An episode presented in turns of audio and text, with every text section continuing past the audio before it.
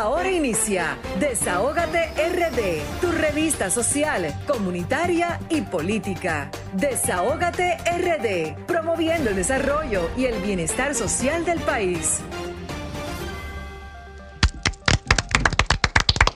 Muy, pero muy buenas tardes, República Dominicana. Buenas tardes a nuestra gente de aquí del mundo, a nuestros dominicanos y dominicanas que siempre están luchando por buscar espacio en el trabajo, en el estudio, en todo lo que sea provechoso para los dominicanos y dominicanas. Ahí está eh, todos esos hombres y mujeres de bien.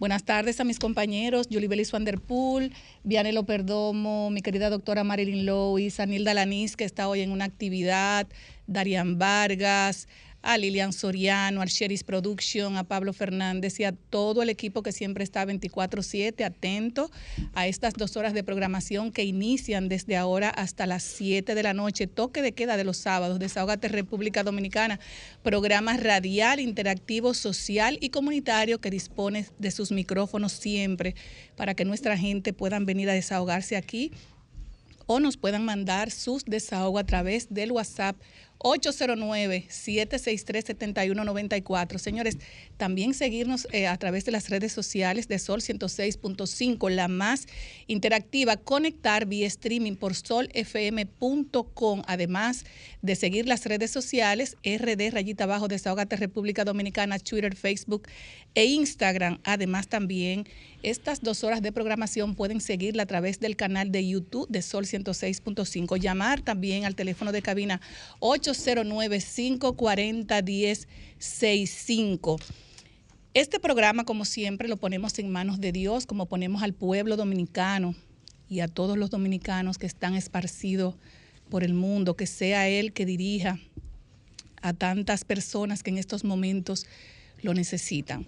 Señores, y también recordarles a nuestra gente que en breve tendremos al Sheris Production de Latina 809, Desahógate Europa, donde cede sus micrófonos para que los dominicanos también se puedan desahogar en Europa y conectar con Sol 106.5, la más interactiva. Además, tendremos Desahógate en contra del maltrato animal con nuestra querida doctora Marilyn Lois y una invitada que ya está esperando su turno más adelante. Vamos a tener a Lorena Erasme, periodista y comunicadora es de corazón animalista y defensora de los derechos de los animales. También tendremos un invitado súper especial, como todos nuestros invitados. Estará con nosotros el doctor David Castillo, cirujano urólogo. Vamos a hablar de un tema muy interesante, atento a los hombres, señores. Hoy vamos a hablar del tema, el tacto rectal para detectar el cáncer de próstata, un cáncer silente que acaba con la vida de muchos hombres. Hoy también, señores, porque hay muchos temas en el día de hoy, yo quiero que Franklin me ponga un videito cortito, cortito, eh, para yo hacer un comentario al respecto. Adelante, Franklin. Sepan, aquí nos llevan detenidos para el destacamento de Villa y a una menor que va incluida y todo, todas vamos presas. La menor viene a ser también. Bueno, señores, en ese video que es muy corto, yo quise referirme porque hay un menor eh, involucrado. Yo creo que la democracia de un país eh, se determina dependiendo del comportamiento de los eh, ciudadanos cuando quieren que sus luchas sean visibles.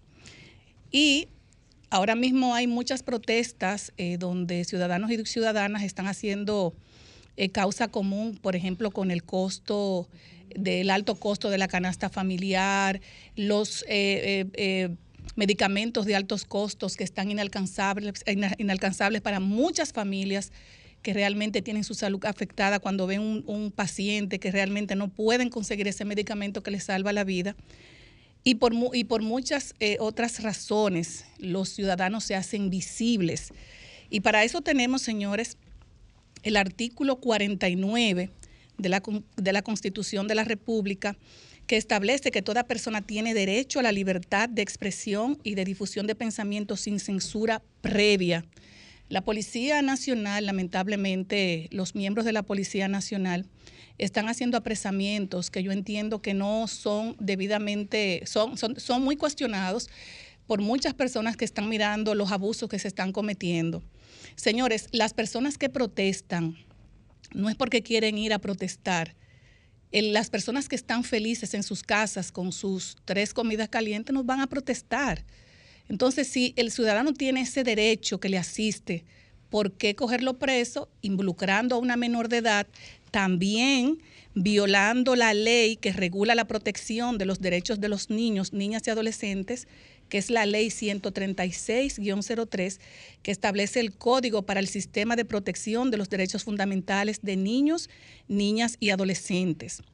En el caso, por ejemplo, del policía que dice, esa menor estaba protestando y debe estar presa, yo le, le, hago un llamado de atención al CONANI para que por favor investigue ese caso, porque independientemente que un menor ande con un adulto haciendo protestas pacíficas, donde las personas solamente están levantando pancartas, ahora bien, yo digo que cuando el ciudadano hace desorden, eh, rompe ventanas, bueno, pues ya la policía debe actuar, pero si son eh, eh, llamamientos pacíficos del ciudadano, ¿por qué la policía debe actuar en ese contexto? Y en el caso de la ley eh, número 136-03, dice que en caso de que un miembro de la policía detenga a un menor de edad, esta ley establece que se deben respetar y proteger los derechos fundamentales de los niños y las niñas y adolescentes, incluyendo su derecho a la integridad física, psicológica y moral, y a ser tratados como, con dignidad y respeto. En caso de que se produzcan violaciones a los derechos de los niños, niñas y adolescentes, incluyendo los derechos de los, de los niños detenidos por la policía, la ley establece que se deben tomar medidas inmediatas para remediar la situación y que se pueda aplicar sanciones administrativas o penales a los responsables de las violaciones. En resumen, la ley 136-03 es la ley aplicable para la defensa de los derechos de los niños, niñas y adolescentes de la República Dominicana, incluyendo en casos de detención por parte de la Policía Nacional. Entonces yo entiendo que el, jefe de la Policía Nacional debe instruir a sus, eh, a sus miembros que deben conocer estas dos leyes fundamentales para el derecho tanto de los ciudadanos y para el derecho de la protección de los niños, niñas y adolescentes.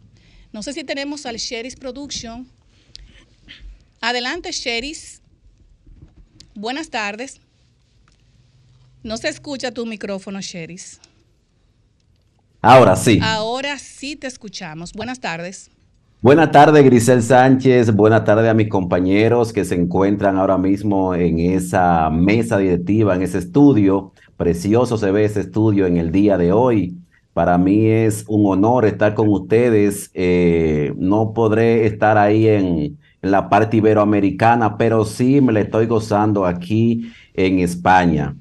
Eh, le voy a, te estoy entrando por esta parte porque hoy hay un debate muy, muy fuerte aquí en España, especialmente en Madrid, aquí en Madrid. Lo que fijó eh, usa un acto del PP, fijó, es el, el presidente del PP, el partido de la oposición del gobierno. Eh, fija un acto hoy con los hispanoamericanos en Madrid eh, para decirle a Pedro Sánchez que rinde pleitesía autócrata en plena cumbre iberoamericana. También así al mandatario número uno de esta nación de eh, ibérica, que es el, el rey. Así, el gobierno también tacha al líder del PP como ignorante, irresponsable y muchas cosas más, las que le dice Ah, fijo. Bueno, vamos a escuchar de su propia boca para que ustedes escuchen todo lo que se dijo en esta cumbre iberoamericana de aquí de Madrid. Queridos amigos, muy orgulloso de estar aquí, de estar con el pueblo hispanoamericano. Y estoy muy orgulloso de no rendir pleitesía a gobernantes, aprendices de autócratas, y gobernantes realmente autócratas que utilizan a su pueblo no para mejorar y para prosperar, sino para mejorar y prosperar ellos. No para disminuir la riqueza, sino, queridos amigos, para extenderla en el conjunto del pueblo. Y por eso me siento muy orgulloso de estar con el pueblo hispanoamericano y no echo de menos reunirme con algunos gobernantes de las naciones hispanoamericanas.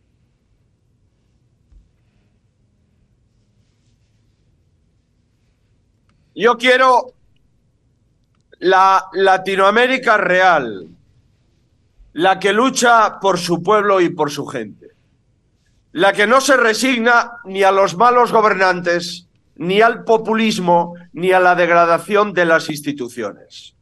Yo quiero una Latinoamérica que resiste, una Latinoamérica que trabaja, una Latinoamérica que educa a sus hijos porque sabe que es la llave de la libertad y de la prosperidad de sus hijos mejor de la que ellos han tenido.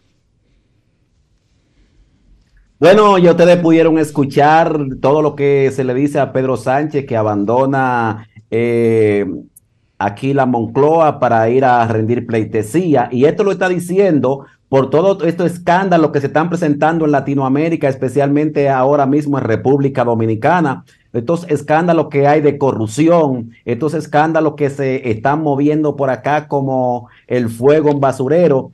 Aquí en España también se está sintiendo eh, esta, esa negatividad, eh, no solo con el gobierno, sino con los partidos políticos de la República Dominicana, en donde la Junta Central Electoral dice que quieren entrar unos ciento y pico de partidos y que solo califican cuatro, sí, con tres partidos que tenemos en la República Dominicana, eh, eh, los tres partidos mayoritarios nos estamos volviendo locos con todo lo que están eh, uno acusándose uno al otro, coge aquí, coge allá. Imagínense ustedes ahora que entren ciento y pico por la Junta Central Electoral.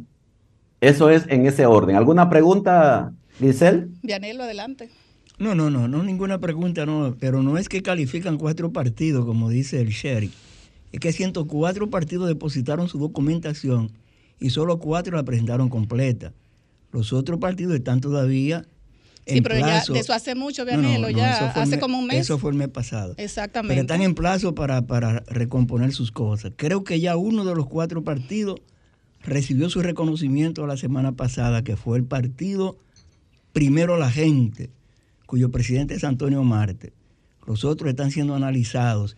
Pero son, son 29 partidos que tiene el sistema político dominicano, 30 con el que fue aprobado. Y es posible que lleguemos a 50, porque yo decía hace par de semanas que como no va a ser voto electrónico, va a ser voto manual, eh, eh, la boleta va a ser de tamaño de dos sábanas juntas, porque tanto partido en una boleta va a ser terrible, terrible. Y entonces cuando sean las elecciones municipales, serán 10 sábanas, porque imagínate, un, ayuntamiento como Santo Domingo Este que tiene 17 regidores, como el, el entonces 17 por 30, ¿cuántos candidatos son? Eso va a ser terrible, terrible. Sheris, ¿y qué se mueve allá con relación al tema de los... Eh, eh, estuviste hablando de un tema muy interesante, de los eh, las gangas allá en, en España. ¿Qué se ha determinado con relación a ese tema? Con relación a ese tema, está todo muy tranquilo porque eh, también el joven que, que falleció, este joven que falleció producto de esas pandillas, eh, era un joven que lo tenían muy tachado como delincuente. Aquí, ya que tenía bastante eh, ficha, como decimos nosotros, por la policía, y, e incluso tenía una que era buscado por la Policía Nacional de aquí de, España. También así te tenemos eh, que mañana estará con nosotros el doctor Guido Gómez Mazara. El doctor Guido Gómez Mazara, quien tenemos el honor de tenerlo mañana con nosotros aquí en esta plataforma de Latina 809, eh, viene cargado de informaciones que la está esperando, esperando aquí los eh, europeo, especialmente lo que somos de nacionalidad dominicana, porque es una bocanada de aliento lo que se ha dado con esta eh, denuncia y también que Guido siempre ha estado atacando a esta corrupción, a la cual ya está en manos de la justicia. y queremos que nos explique cómo alguna de esas querellas también la ha sido depositada por Guido Gómez Mazara, que nos explique cómo va e- este asunto. En otro orden, Grisel, tenemos que la eh, tonadillera Isabel Pantoja hoy se encuentra en Los Mónaco. La tonadillera hoy estará en Los Mónaco, donde estará junto con Carolina y allí estará eh, cantando donde nunca se hubiese juntado. Es la primera vez que se junta con Carolina y también... eh, Aclara bien cuál Carolina es. Eh, no, no es Mejía, no es Mejía. Aclara bien, porque tú, tú estás hablando de Carolina, Bueno. de cuál Caro- Carolina es. En esta actividad, en esta actividad eh, de Carolina de los, de los Mónacos, en esta actividad es el baile de la rosa. Por primera vez eh, es invitada donde llega en estos momentos, hace unos minutos que acaba de llegar en un avión privado, la tonadillera Isabel Pantoja. Eh, pueden escuchar, bueno, a los que no conocen la, eh, la canción de Isabel Pantoja, la Ay, que no la conoce, esas canciones bellísimas. Adelante, Sheris. Ahí está. Esto es en vivo, señores. Bueno. Se le fue el sonido. Se te fue el sonido, Sheris. marinero de luces, con alma de Me fuego. gusta poner una canción de Isabel Pantoja.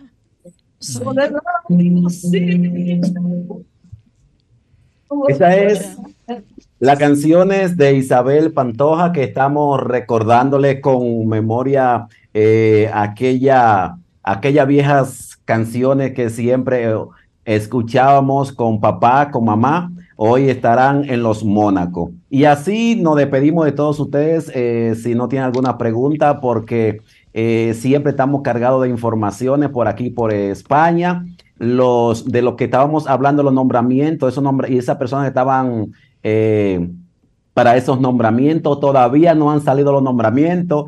Eh, hay compañeros que dicen que esos nombramientos parece que son para la NASA, porque nunca terminan de llegar esos decretos. Bueno, eh, mantenernos al tanto eh, de los nombramientos cuando lleguen de la luna, ¿verdad? Y darte las gracias, Nada. Sheris, y darte las gracias siempre por tu participación con nosotros. De verdad, un abrazo especial. Gracias Grisel Sánchez y gracias a todos mis compañeros allí. Hasta el próximo sábado, si el Señor lo permite. Un abrazo. Señores, nos vamos a una pausa y luego regresamos. Lo social, lo actual y lo político. Desahógate RD. Bueno, ya con nuestra invitada de hoy, una persona muy defensora también de los animales, doctora Marlin, ya llegó tempranito para su Mm, Claro, desahogo Sí. en el espacio número uno de los sábados. Buenas tardes, Marlin. Desahógate en contra del maltrato animal con, nuestra querida doctora, la defensora de los animalitos, cuatro patas, dos patas, los que vuelan. El Todos. muerto que Exacto. muerto que Buenas tardes, doctora. Buenas. Eh, empezamos como siempre con algunos detallitos. Con algunos detallitos le damos ya espacio a nuestra querida invitada, Lorena Erasme, periodista, comunicadora y amante a los animalitos. Bueno, este caso que se hizo viral en las redes, de los individuos esos de que arrastraron a este perrito y le provocaron inclusive heridas en la boca y eso, ya está detenido. Yo espero que realmente se cumpla la ley y se le aplique eh, por lo menos medida de coerción de prisión preventiva y no me vengan con, con que si 30 mil pesos ni 40 mil pesos ni nada de eso. Que le, le, le- le apliquen mis, eh, prisión preventiva. No, yo quisiera que lo arrastraran como Ah, al no, a mí perro. eso es lo que Eso es lo yo que quisiera. Yo siempre le he dicho, lo que usted le hace a un animalito que se Claro. haga a usted y se acaban los abusos. Así es, Eso abusador. escríbalo, y se acaban. Entonces, eh, aquí tenemos el tema realmente, por lo que tenemos la invitada aquí, que según ella vaya hablando, vamos a ir mostrando las imágenes de estos animalitos, que por eso Ella la está- puede, eh, son imágenes muy crudas, eh, Sí. a- aunque nos ven vía streaming, son imágenes muy crudas que a mí particularmente no, yo no, yo no las puedo ver, no las puedo ver porque me, me hieren mucho eh, el- mis sentimientos. Fueron, aquí tenemos apenas, son 11 imágenes y fueron mucho más, pero no conseguimos las otras porque inclusive los animalitos, los cadáveres los fueron encontrando. Esto fue de la semana pasada. Se han ido encontrando. Hay cadáveres ahí que están ya, inclusive que lo que queda es hueso. Muy fuerte. Sí, huesos. ¿Entiendes? Eso, yo no, yo no entiendo cómo la gente puede ser capaz de envenenar a un animalito. Eso es una muerte horrible. Horrible, horrible. Y es como usted dijo ahorita, ah, yo sé la opinión que debía hacerse lo mismo a quien haga una cosa así, porque se le envenene también. Y Dios me perdone. Pero la verdad es que no tiene perdón de Dios. Mire, ese se encontró a los muchos días, porque ya es el esqueleto que está ahí. Muy ya es el esqueleto, pero es allá en la universidad. ¿Entiendes? Es allá. En la universidad, lamentablemente en la UAS. Ahí hay imágenes de, de veneno que pudieron encontrar y lo recogieron, ¿entiendes? Entonces, esto no puede seguir pasando. No es posible que inclusive en un centro educativo ocurran crímenes como eso. Eso es inconcebible. No, y un centro educativo que debe, debe proteger lo que es el espacio animal. Y se estudia Por ejemplo, tú vas a otros, exactamente, tú vas a otros países. eh, yo tuve la oportunidad de ir donde hacen la donde hacen los espectáculos en Chile, eh, ¿cómo se llama? Donde le entregan las, eh, las estatuillas a los artistas, no recuerdo cómo Villa se del llama, Mar. en Villa del Mar. Y yo quiero que usted vea cómo, la cómo esos animales se crían ahí, llegan y la protección que le dan y el amor es una cosa incondicional. Hablando del caso, antes de entrar con nuestra, eh, nuestra invitada, la gente de Cocotal, valga el, el- el- la mention, nos, se comunicaron con nosotros eh, con relación a este caso, del, el, el caso que usted presentó, con donde se veía el guardián arrastrando el perro, Ajá. porque se había dicho que era una persona que trabajaba con ellos. Eh, eh, ellos dicen que se desligan de eso, dieron una, una, una explicación que fue muy entendible. También se, com- se, se comunicó con nosotros O sea, la no fue una compañía. decisión de ellos no, no, no, que- no, no fue una decisión de ellos. Ellos dicen que eso es, ellos están en contra de lo que tiene que ver con el maltrato animal. Y además eh, se comunicaron con nosotros también la empresa de seguridad donde trabaja el- el- este señor. Y también dijeron que eso va contra los principios de esa empresa. O o sea, sea, que, que, todavía peor, él toma una decisión propia. Eh, eh, parece que toma una decisión propia y eh, hay que, hay que ah, decir las cosas como son. Yo lo que entiendo es que todas las empresas también deben instruir a sus, a sus empleados de que los animales son parte de, de- de nuestra idiosincrasia, de la naturaleza, y que en vez de maltratarlos debemos darle eh, mucho amor. Y de verdad que es importante también, que siempre lo decimos aquí, que toda persona que vea un maltrato animal, que lo suba a las redes, que lo comparta, porque ya muchas personas en ese sentido está despertando. Y de verdad que cuando uno ve que el, que el trabajo está llegando, eh, vale la pena luchar, Marilyn. Pero Sí, creo, pero sí, creo que también, igual que, que la empresa que señala Grisel, la UAS también desde su dirección emitió un comunicado, tengo entendido. ¿no? Sí, por eso vamos a, por eso vamos a por eso vamos a conversar con eh, nuestra querida invitada eh, Lorena eh, para que nos diga el proceso. Eh, hemos visto tu, tu actuación en la en las redes, defendiendo, en donde quiera que haya, igual que Marlin, un maltrato animal, ahí estás eh, con coraje, porque realmente estos temas hay que tratarlos con coraje, porque la gente entiende que cuando se trata de un animal es como que se trata de basura. Y cuando tú maltratas a un animal, yo entiendo que así mismo tú vas a maltratar Claro, a un ser vivo y siente igual. Así es. Buenas Ojalá tardes. nosotros tener el corazón de ellos. Claro Así que sí, Ojalá de nosotros. verdad. Gracias por permitirme estar A mi aquí. amiga, mi Ah, amiga. sí. A mí. y a ti también, y a la doctora y al caballero. Porque de verdad lo que está pasando en el país con el tema animal es muy preocupante. Porque yo digo que si una persona, por ejemplo, no le gustan los animales, tú no tienes por qué herirlos, Así ni es. maltratarlos, ni envenenarnos, ni hacerle daño. O sea, respeta y punto, ¿verdad? No te Así gustan, es. perfecto. Pero bueno, vamos al caso de la UAS. Resulta que a mí me llegó la denuncia por parte de las eh, animalistas que alimentan a los animales allá. Y han castrado a los animalitos. Exactamente, que tienen aproximadamente 13 años alimentando a esos perros allá. Incluso una de ellas es una persona con condiciones físicas, una señora ya mayor, y aún así ella iba a llevarle comida y vivía de, retirada. ¿Qué pasa? Yo hago la denuncia, uno espera, ¿verdad?, que la universidad investigue, que la universidad tome carta en el asunto, porque estamos hablando de la Universidad Primada de América. Exacto. La UAS, o sea, no es Ah. cualquier universidad. Incluso imparten clases, ¿verdad?, de, de veterinaria, como usted acaba de decir, la Sí. carrera. Bueno, entonces vemos que ellos hace- dan una nota de prensa, tanto Relaciones Públicas como la Facultad, ¿verdad?, de Ciencias Agronómicas y, y Y Veterinarias, veterinarias. diciendo que ellos lamentan el caso, pero punto y final. O sea, ellos se lavaron las manos como Poncio Pilato, dejaron la cosa así. Entonces, eso a mí me indigna. Yo dije, no, espérate, yo tengo que acudir. Cuando yo acudo el lunes y hago un levantamiento para tomar las denuncias, incluso es de una manera hasta para ayudar a la universidad, porque uno no sabe si es de adentro o, O es de de afuera afuera. que están envenenando los animales. Entonces, cuando yo voy, veo que hay cámaras, o sea, que pueden hacer el levantamiento con cámaras desde diciembre. No había que esperar que 16 perros fueran envenenados. Desde diciembre que envenenaron 8, ya tenían que Claro. ir y Y, eso pasaba. y- y palomas, envenenaron muchísimas palomas. Palomas, porque supuestamente parece que han querido como entrar y robar. Pero una pregunta, en un Lorena, área. y, discúlpame, la entrada de la universidad tú no puedes entrar y que aquí estoy yo. Tú tienes que presentar un carnet o- No, o aquí- entra cualquiera. No, no, Entra no. cualquiera, comenzando por allí. Ahí es Entonces, libre albedrío en la universidad. ¿Qué pasa? Cuando yo estoy haciendo mi trabajo, vienen cuatro a seguridad a impedir que yo lo haga. O sea, cuando yo digo impedir, me dicen que yo tengo que ir a relaciones públicas a pedir permiso. ¿Y desde cuándo en la UAS hay que pedir, nosotros, por ejemplo, la prensa, pedir permiso a relaciones públicas? Ya van todos los días a medios de comunicación, hacen encuestas, trabajo, entrevistan. Incluso yo estando allá, habían como tres medios de comunicación. Entonces ya yo sé desde allí que quieren coartarme. Ahí yo me pongo fuerte, amenazan incluso a mi camarógrafo y dicen que me mandaron a decir que yo tenía que ir a Relaciones Públicas. Y yo, ¿pero quién? Porque si estoy hablando con el de Relaciones Públicas, ¿quién fue? Pero ya, fui donde el, el rector no estaba allí. Y cuando veo que hay cámaras, yo digo, pero se supone que ellos tienen que hacer el levantamiento de las cámaras. Para no cancelar más el cuento, bueno, pues nada, eh, el, de- el decano de la Facultad de Ciencia Agronómica y Veterinaria me dio la entrevista porque fue el rector. El rector nunca me ha dado la cara, no, no sé por qué.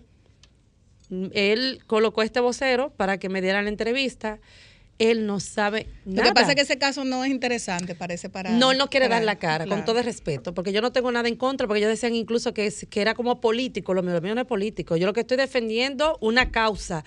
Y por más como usted decía que son animales, Lorena, ¿y de hay que qué respetar. partido son los animales? No, no entiendo. Yo me entiendo. no entiendo, entonces. No, pero los que amamos los animales, ya es los Claramente. animales. Entonces, eh, me da la entrevista el decano de la facultad, que está en Ingombe, totalmente retirado. Él sabe que están, que han sido envenenados, pero él no maneja datos. Pero, pero Del discúlpame, campo lo- discúlpame, universitario. Lorena, espérate, eso que dijo Julie Bellis, perdón. Es que yo a veces no entiendo cómo los decanos Todo o cualquier persona. No, no, no. Es que qui- quién, quién, quién elige lo- los decanos. Siempre hay, eh, ¿cómo se El dicen? claustro lo elige. Eh, no está bien, Vianelo, pero siempre hay un empuje político que aunque se quiera o no, Es eso así, es así. influye. Claro que sí. Entonces, es como dice Julie Bellis, los animales no tienen partidos políticos. Entonces, me dio mucha pena el, el- el entrevistar al decano porque es una persona que se ve honesta, un señor caballero. Sí, yo vi la entrevista. Y a él no manejar situaciones, incluso yo dije, pero el que tiene que estar aquí es el rector, porque el rector es la máxima autoridad, es el que maneja los recursos, es el que dirige las políticas, el que hace la estrategia. Además, Lorena, es es quien, está, es quien está en el lugar donde se envenenan los perros. Exactamente. Porque es que la Facultad de Ciencia Agronómica y Veterinaria está en Engombe. En Engombe, totalmente desconectado. Claramente. Entonces, es que eso cuando te dicen a ti, eh, fulano, arranque para allá, que hay una persona que quiere una información, vaya y resuelve. Entonces, es lo de seguridad, me dicen que ellos están haciendo el levantamiento, me dijo incluso el decano de la facultad. Y yo, pero si ellos tenían interés, lo de seguridad, de resolver ese caso, en diciembre ya hubiesen chequeado las cámaras y esto no pasa. No Incluso el miércoles una se envenenó, otra perrita. Allá hay como unas cajas negras de una compañía que parece que eh, pone veneno para los roedores, supuestamente, pero había veneno afuera, la caja estaba cerrada. Incluso Sí, pero también- el decano de la facultad ni tenía conocimiento de eso. Gracias a Dios que ella, la perrita, se pudo salvar. Pero hay una situación en la UAS, hay una realidad y yo entiendo que aquí tienen que darle cara al asunto.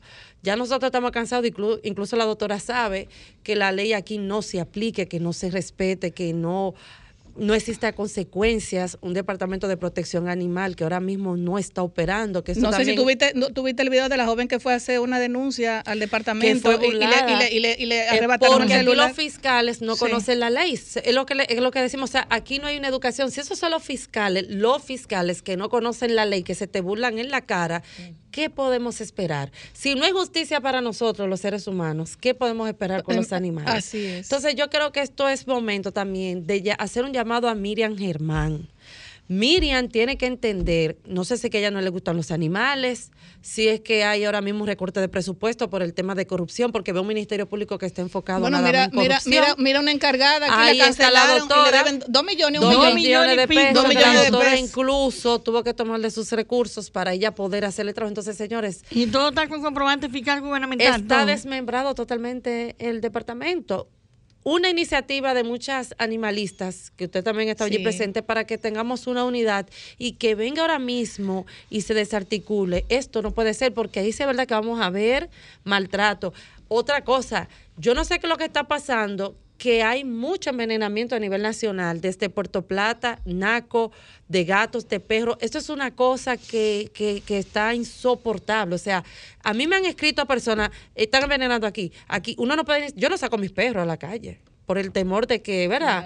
puedan encontrar eh, eh, veneno o algo. Entonces, yo creo que es momento de todos tener conciencia de- desde, que te- desde que estamos aquí en los medios de comunicación, de, de diversas plataformas, que todos podamos Cooperar. hacer esta causa. Claro. Me da mucha pena ver lo de la UAS, porque primero estamos hablando de un centro educativo, Mm. un centro democrático, un centro donde fue escenario de luchas de años de este país, estudiantiles, eh, o sea, de diversas De formas. diferentes y uno ver este tipo de cosas, de que incluso yo no tuve una disculpa por el rector, porque fue su seguridad que a mí me faltó. O sea, que me quieran coartar. O sea, es algo de verdad que tú dices, no, ya eso te da señal de que ahí hay algo que no está bien, que quieren ocultar. Pero incluso, incluso eh, eh, hay que darle las gracias a personas a ti como Marlin, como muchísimos activistas que donde quiera que haya un, un problema animal eh, levantan la voz. Claro que sí. Darte las gracias a ti, la UAS debería hacerlo para tú levantar esa esa voz de que de- esa voz de alerta que se verifiquen, por ejemplo, que tú quieres que se verifiquen La las cámara. cámaras Ahora, para saber. pero hay que ver si la cámara no funciona, porque ese sería el No, hay muchas cámaras ahí. Se supone porque cuando asesinaron a Junior, que en paz descanse, se vio cuál era el móvil, o sea, cómo salió, quién entró, fue por la cámara del agua. Entonces, ¿por qué no lo pueden hacer aquí? O sea, yo no entiendo. Entonces ahí tú dices, algo no está bien, algo no está bien. Entonces, cuando tú ves un rector, con todo el respeto, apático, que no quiere dar la cara, pero tal vez no tiene, insisto, tal doy vez, la eh, cara, tal vez no le han dado un resumen de lo que pasó o no le interesa. pero si usted no quiere salir a la cámara y usted ve que hay un medio que está dándole un seguimiento, no yo, hubo, o sea, hubieron varios medios. Y si ve también que yo he sido, por ejemplo, por su seguridad, que, que me, no que me agredieron, pero sí trataron de que yo no hiciera mi trabajo, amenazaron a mi camarógrafo, el deber de decir, mira, yo no puedo darte la entrevista ahora, pero vamos a hablar. exacto. Está pasando esto y esto, nosotros vamos a hacer esto y esto. Ellos creo que incluso apoderaron ya el Departamento de Protección Animal, enviaron un comunicado que debería de haber hecho eso hace 11 días, no ahora, ni hace 11 días, hace ya tres meses que debieron hacer eso y no esperar ahora que en diciembre, febrero y marzo 16 perros fueran Ah, envenenados. exactamente. O sea, es una irresponsabilidad, irresponsabilidad en todo el sentido. y hay que darle seguimiento a ver si nos siguen envenenando más. Pero Bueno, intentaron una el miércoles. Supuestamente comparecieron ante la Fiscalía de la Paz, que es donde le corresponde. Y allá ellos ya se pusieron adelante, pero no es, como le digo, no es cuestión, es que como quiera, aunque ellos hayan ido, pueden ir- podemos ir los animalistas allá, aunque ellos hayan puesto, Claro. porque se está citando al, al sector, porque es la cabeza, Claro. es la Eh, él cabeza. es- ¿tú él es entiendes? Pero es él el que está allá, es él el que tiene, es él quien tiene que dar la cara. Exacto. Además de todo, usted tiene todo un equipo de seguridad, de personal, Que se gasta un que mucho nosotros ahí. gastamos Sí. en la UAS, en presupuesto para pagar y se todo ese gasta servicio, también en la parte que tiene que ver impuestos y lo de en lo que tiene que ver con las cámaras de seguridad. Acuérdate que eso es un departamento especial Claro, para eso. y aparte de todo, él es un funcionario Pero él Estado. ser el primero en decir, no, pero mira, aquí está la cámara. El primero. Porque ya uno está tan chivo de que corten y, y- y le muestren a uno lo que no es. Hay que Claramente. buscar a alguien que sea especialista en eso. Pero da, mucha, da- da- da mucha pena lo que, lo que está Lo que pasando, está pasando con, en- con el asunto de los Y la envenenamientos. UAS es una muestra. O sea, si esto está pasando en un centro educativo, señores. Horrible. ¿Qué va a pasar? Yo, en esta semana, a mí siempre me etiquetan en caso de, de maltrato.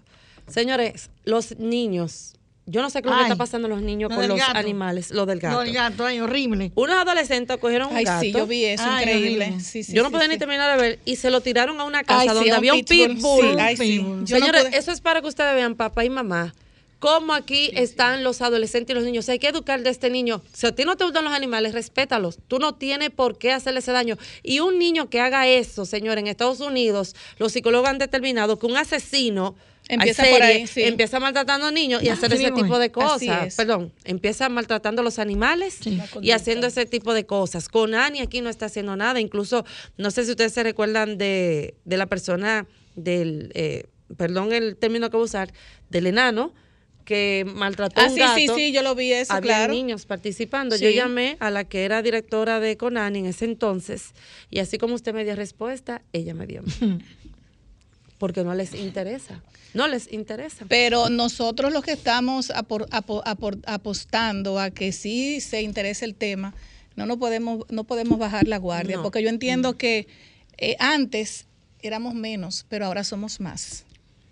Y otra, es- así es. eh, ahora somos más. Entonces yo también entiendo otra cosa que tal vez dirán como que, ah, no, esa gente que le gustan los animales son locos. Sí, son locos.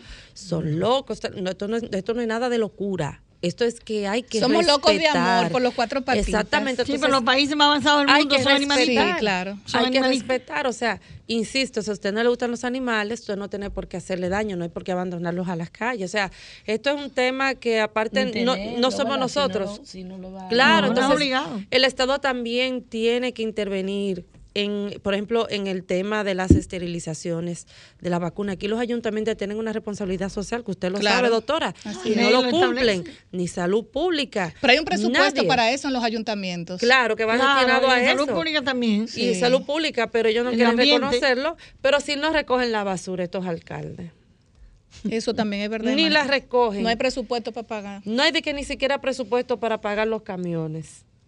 ¿Qué van ellos Imagínense. estar di que, di que, di que esterilizando y no, estoy perros y esteril- gatos? no, y, y no estoy justificando, sino es que eso es para que ustedes vean cómo que eh, marcha el Estado con relación al tema de los animales. O sea, es un tema de conciencia. Por lo menos Carolina, Sí. la alcaldesa del Distrito Nacional, junto a Ella- del ella- Desarrollo, sí, ella- ella- ella está un llevando trabajo, estas sí. iniciativas. O sea, de de la los. Realmente la ley establece dos años para hacerlo albergue, Albergues. A los albergues con hospital público y todo, dos años. Ya la ley cu- cumple ahora Pero, 11 años. Eh, Ustedes recuerdan el caso del señor que envenenó los burros, señores, 50 mil pesos de multa. Ese señor de- debió estar y que están en preso. peligro, exactamente. Debió estar preso porque él lo, ha- él lo hizo y, vuel- y lo puede volver a hacer. es que aunque te hayas comido toda la- lo que tiene que hacer es que el dueño de los burros te pague todos los daños. Así Exacto. es. ¿Me entiendes? Pero no es tú hacer eso.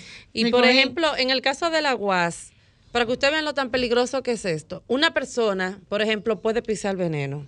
Cuando va a su casa, tiene niños pequeños, lleve ese veneno a la casa. Y hay personas que, lle- hay personas que llevan niños también a la universidad porque no pueden coger clases. Hay niños que son muy curiosos, ven un veneno. Y cogen un, algo y se lo llevan sí, a la boca. así es. Entonces, esto es para que ustedes vean que es una lucha no de un grupito. Yo creo que esto tiene que ser de todos. Porque ellos sienten igual que tú, sienten igual que yo.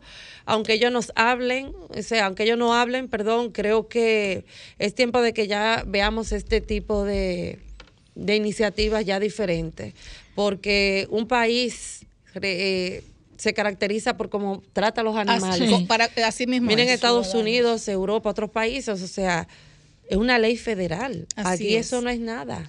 Lorena, y las personas que quieren comunicarse contigo a través de tus redes, por favor. Bueno, me puede encontrar como Lorena Erasme, Lorena, rayita, Erasme, Abajo- con abajo- S, a- en abajo en el como en el medio. como en el medio. Sí. Y me pueden eh, contactar allí, eh, cualquier denuncia, no sé, que podamos ayudar eh, a hacer eco, pero más bien yo diría que desde aquí, y le doy gracias a todos ustedes, sobre todo a la doctora Lois, que tenemos que ir creando conciencia, tenemos que cambiar esta mentalidad, tenemos que, si usted ve también, por ejemplo, un maltrato, señores, agradecemos que ustedes graben, pero traten de intervenir también Así es. traten de, de intervenir. Si usted ve algo que está extraño, o sea, hagan el grito. Ya con, con estos celulares, con estos celulares a cualquiera lo ponen en vergüenza. Así es que a, grabar, a aprendan. grabar. Las autoridades se aprendan la frase de, de Mahatma Gandhi. La moral y la civilización de un pueblo se conoce de acuerdo a cómo tratan Claro. A los animales. A la es. procuradora de este aquí, mira Germán, por favor, recapacite con el tema de la ley de protección animal. Educa a sus fiscales. Esa unidad no puede desaparecer porque mire, luego de que se le ha recortado los recursos, mire todo el maltrato, envenenamiento que está pasando.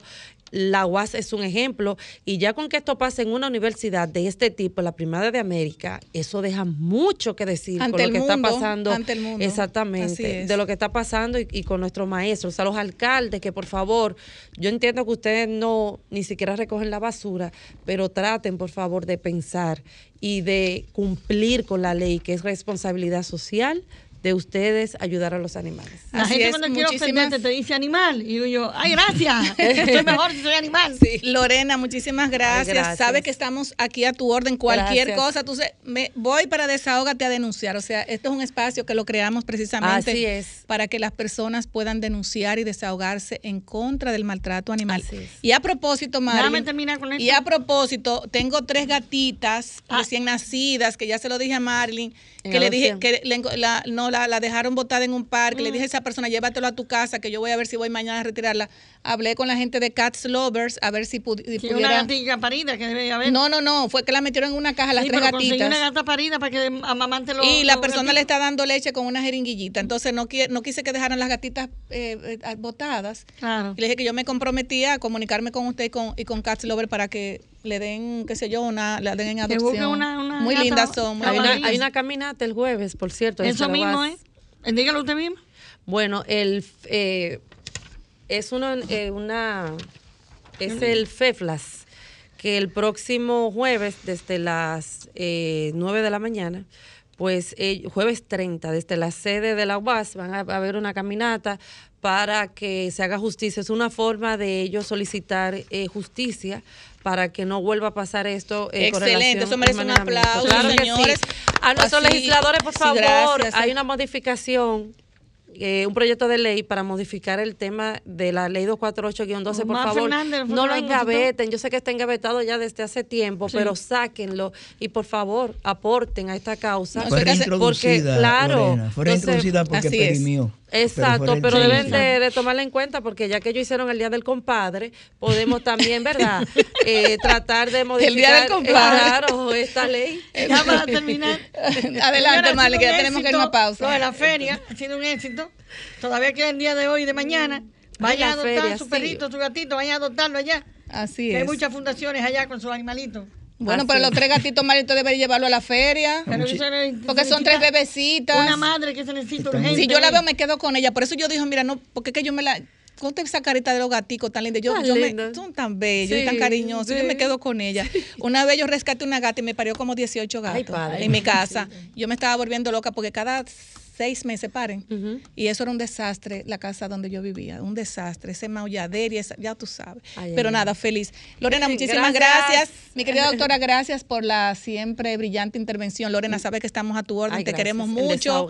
Y más ahora que tú estás Me desahogué. que, que tú estás eh, como defensora de esos animalitos de la UAS. Así es que nos mantiene siempre eh, comunicándote con nosotros a ver en qué, en qué quedó ese caso, que tú no lo vamos a soltar hasta que no se resuelva. Mañana vean perfiles de a, la- a partir de las 7 de la noche, Ajá. que hay un, un reportaje Correcto. de investigación que dice con relación a esto a través del canal 101 y 1101 de Claro, que es eh, Multimedia Su Mundo. O sea que vamos a estar allí. Muchísimas gracias, Lorena. Perfecto. Señores, nos vamos a una pausa y luego volvemos. Ay, nos iban a agarrar aquí hablando un secret. Señores, nos vamos con nuestro querido Venelo Perdomo que tiene. Ay, dije Perdomo, estoy muy fina. Es Perdomo. Con R. En el programa, señores, número uno del país, RCC Miria, donde se transmite. Dígalo usted mismo, Vianelo. Bueno, estamos en, en Sol 106.5. Aquí se pone el oído en el corazón del pueblo. Ahí está. Usted que- feliz entre tantas mujeres. desahogarse. Usted feliz. Vianelo cuando está como la Ave. María se pone nervioso. ay, ay. Gracias, Grisel.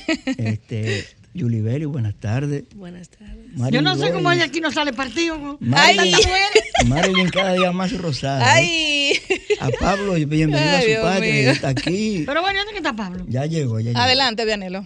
Este, bueno, juntos por una Latinoamérica, Iberoamérica justa y sostenible. Ese fue el lema de la 28 Cumbre Iberoamericana de Jefes de Estado y de Gobierno.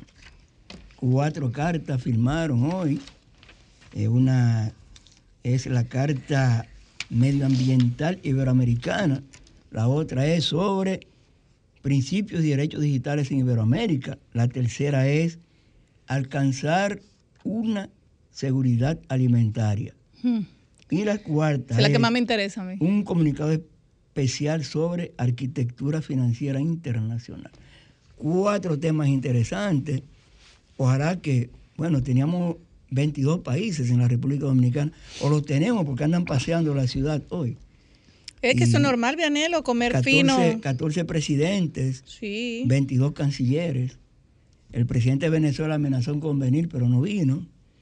Y nada, nosotros lo que esperamos es que algunas de las, aunque sea media de las cuatro cartas, se cumpla, porque es que de verdad, cada vez que se hacen estas cumbres, pasan otros temas y lo acordar la cumbre casi siempre se queda, nunca se trata. Fíjense que entre las cuatro cartas no hay nada sobre Haití, aunque Canadá ofreció un dinero, Portugal ofreció un dinero, los dice, Canadá dice ya que no le interesa inter- intervenir militarmente a Haití, pero vamos a esperar qué pasa con esto de la cumbre. Eh, le deseamos feliz retorno a sus países. Vimos al presidente Abinader todo sonreído siempre, pero con sonrisa no se come. La carta del derecho alimentario, ojalá la cumplamos. Escú- escúchame que le interrumpa. eh, eh, bajo esas consideraciones, eh, dice el representante de las Naciones Unidas para la Alimentación y la Agricultura, FAO, en el país, o sea, eh, Rodrigo Castañeda afirma que los índices de hambre en República Dominicana han disminuido, eh, han, disminuido en comparación con otros años. Bueno, sin embargo, sin embargo nos dicen eh, todo lo- todas las, ali- las aliaciones que se hacen, que el hambre ha aumentado en República Dominicana en más de un 800%, entonces yo no sé. Yo estaba a propósito de hambre y de comida con mi amada esposa en el supermercado. Ella llevó un dinerito para comprar, porque cobramos ayer. Llevó un dinerito para comprar. Y yo le digo a ustedes, queridas damas que están aquí, a los que nos están escuchando, que además de lo que ella llevó, yo tuve que pelarme el bolsillo y pasar la tarjeta de débito porque los precios no eran los mismos de la quincena pasada. Entonces, ¿qué es lo que este hombre está hablando de eso? Y además de eso, No lo Vianelo, yo, entiendo, yo no he dicho entiendo. también, Vianelo, que los carros de los supermercados se están oxidando, ya la gente no le pone la mano a los carros. No, no, en funda no. que Y traen. van a seguir subiendo Y a porque claro, nosotros advertimos claro. que esa ese aumento salarial que se aprobó no lo van a sacar de los bolsillos No, a no. nosotros para Sí. mantener a los empleados. Hay muchos problemas. Mira, yo quiero tocar un tema. Juan Jerónimo Brown Pérez. Juan Jerónimo Brown Pérez, todavía es general de la policía, aunque le quitaron el carnet y el uniforme. Este Constantino es un software, una data que él creó para depurar lo más rápidamente posible a los que son apresados en redadas o de cualquier otra manera. ¿Qué pasa? Por e- la creación de esta data, el señor Pepe Vila y el actual jefe de la policía querían atribuirse la creación de esa data y le pagaron a Brown quitándolo del cargo que ocupaba. Él era, él era director del área especializada de análisis y documentación delictiva de la Policía Nacional. Pues lo quitaron, él lo vio como un simple traslado, pero el director de la Policía Nacional, el mayor general Eduardo Ten, lo mandó a llamar, le quitó el carnet, lo suspende de sus funciones y le dijo personalmente, según me dicen mis fuentes de la Policía Nacional, no se me vuelva a poner el uniforme hasta que le avisemos. Una vergüenza se, eso. Se sí. esperaba que lo iban a retirar el 27 de febrero. Hubo ascensos y retiro, el retiro de él no salió. Es un policía de los más preparados que tenemos actualmente. Un general joven todavía, que le hace mucha falta a la República Dominicana. Ojalá que el presidente de la República, en su condición de jefe supremo de las Fuerzas Armadas y la Policía Nacional, intervenga para que evite ese maltrato que entre Pepe Vila y el director de la Policía Nacional le están ocasionando al general Juan Jerónimo Brown Pérez. Es un policía acabado, un buen policía, señores. Y otro tema, señores. En mi vivienda en estos días se iba a celebrar algo que se llama Feriagro, una feria agropecuaria. Ahí se invitó, los organizadores invitaron al alcalde de Santo Domingo Este, Manuel Jiménez. mandaron a preguntar que qué comía Manuel Jiménez. ¿Cómo que qué comía que Manuel qué Jiménez? comía. Entonces, Oh. a quien respondió la pregunta dijo que él, que él comía bajo de sal y con, poco, con pocos condimentos. Condimentos. Así le guardaron su comida al hombre. Y saben qué, compañeras, le hizo el fo. No fue a la actividad. No fue a la actividad. Lo que sucede es que poquito antes de eso, Manuel Jiménez había mandado desalojar unas mujeres que vendían cosas en la cercanía del parque de la Avenida Sí, yo vi, yo vi esos videos, sí. Y esas mujeres fueron notificadas de que él iba para ahí. Se prepararon para esperar al alcalde allí y hacer una protesta. Entonces, esta gente, antes, an- al darse cuenta, pues Manuel Jiménez decidió no ir. Pero vayan a ver. Un compañero que estaba ahí le dijo, pero Manuel Jiménez es fácil de ver. Vayan al bar Chencha que lo van a encontrar. Finalmente, compañeras, en el 1949, en Costa Rica, se inició para América Latina el sistema de doble vuelta electoral. Solo República Dominicana ha tenido un presidente candidato que ha perdido las elecciones después de ese sistema. Hay partidos que estando en el poder han perdido, pero no su líder ni el presidente ha sido candidatos. Pres- El presidente candidato que perdió fue Hipólito Mejía en el 2004, porque el Partido Reformista pierde en el 96, que era la primera elección, pero Balaguer no era el candidato, era Jacinto Peinado. Entonces, como estamos viendo el aspecto político de la República Dominicana en este momento, es muy probable que República Dominicana siga batiendo el récord de candidatos presidentes que quedan en segundo lugar, o sabe Dios en qué lugar. Porque si el presidente Luis Abinader definitivamente se convierte en candidato del PRM, no nos sorprendamos en mayo del 24 si el presidente candidato queda en segundo lugar. Muchísimas gracias, Vianelo. Continuamos con nuestra querida doctora Julie Bellis Wanderpool. Adelante. Cualquiera le pregunta a Vianelo que quién quede en primero. Yo no sé, yo no sé, pero no va a ser el PRM. Señores, buenas tardes, buenas tardes a mis compañeros y a todos ustedes que siempre se dan cita aquí en Desahógate República Dominicana por la más interactiva SOR 106.5. Vianelo, el miércoles 22, la Asociación Dominicana de Profesores concentró una gran cantidad de pensionados y jubilados frente al Congreso. Nos tenían una bulla que usted no se imagina. Sí, pero la intención, Vianelo, es que el salario mínimo de la pensión para los maestros se aumente a 50 mil pesos. Esa lucha que vienen hace muchísimo tiempo librando los maestros jubilados, quienes sirvieron en las aulas y nos educaron a nosotros, choca de frente con que ese mismo día se estaba redactando y firmando un decreto en el cual se establecieron algunas pensiones especiales que emitió el presidente. Ahí, Ay, ay, ay, ay, ay, una pensión de 190 mil pesos iba a mencionar Ay, eso. a ay, Dorca ay, ay. Quesada Félix, quien es la esposa Y de Marino 150 Zapete. Francisco Peña. A mi amigo También. Francisco, que me dolió mucho eso, de verdad. Eh, se juramentó, Francisco, hace Sí, se juramentó en el dos PRM semanas, hace dos semanas, sí. Y li- qué buena Han sido tendencia esas dos. eh, Pero miren, a mí me sorprendió muchísimo eh, que esta pensión de 190 mil pesos a la esposa de Marino Zapete, 190 mil pesos es lo que equivale a 10 ex empleados de los ingenios, que en, en diciembre del 2020 se le aumentó a 10 mil pesos. Pero Marino Zapete dijo que no sabía.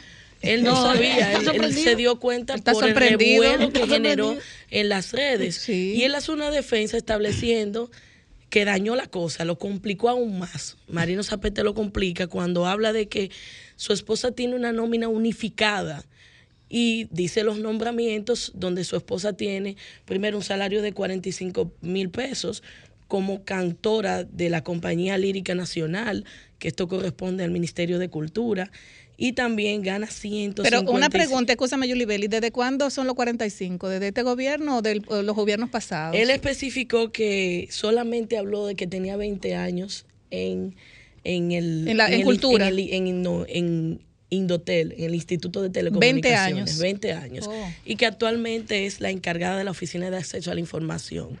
No hay incompatibilidad, de acuerdo a la O sea, ley. ella, ella está trabajando actualmente y le ponen 190 mil más. Sí, ella tiene la opción de tomar la pensión.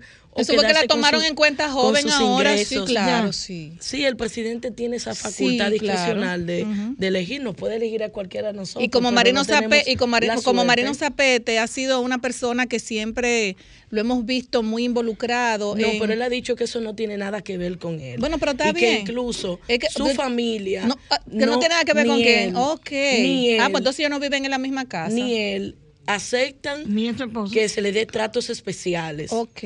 Él dice eso al inicio de su comunicado, pero al final le pone una cereza diciendo que lo que ella decida es su decisión. Exactamente. Al final de cuentas, ella es su familia y ella tiene la decisión, y eso es verdad. Cada individuo claro tiene una que sí. decisión, pero ya usted dijo que a usted no le gustan los tratos especiales y ella debería hacer un comunicado, como usted dijo, que no le gustan los tratos especiales y renunciar a esa pensión. Pero llama, buen la salario. atención, Julie Belli, escúchame que te interrumpa. Llama mucho la atención, es por como te dije ahorita, Marino Zapete siempre ha sido una persona que ha atacado mucho ese tipo de situaciones.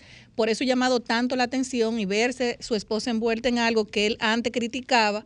Por eso es que muchas personas se lo, se, lo han hecho tendencia en las redes es que sociales. hablarnos a nosotros de que nos sorprende.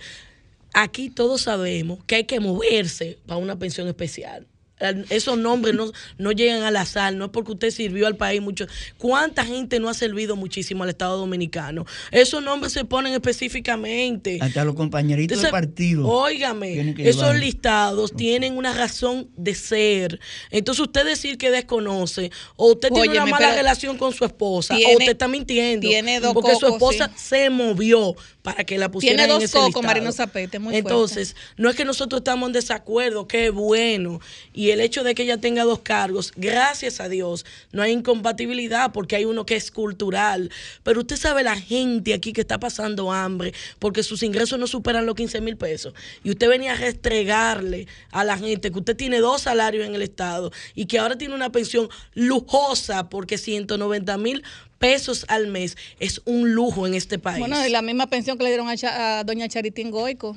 Óigame. Charitín Goico tiene una pensión de lujo también, o sea que- Entonces, señores, no es que no es que vamos a criticar ni nada, pero vamos a democratizar los derechos en la República Dominicana. Aquí hay mucha gente pasándola mal, aquí hay mucha gente que la comida no la puede poner en, en su mesa hace muchísimos meses, niños que han dejado de ir a las escuelas porque no tienen zapatos, porque no tienen la comida, porque los programas que sustentaba el gobierno de apoyo a las familias para que los niños fueran a la escuela están en el suelo y usted viene a darle 190 mil pesos así por así.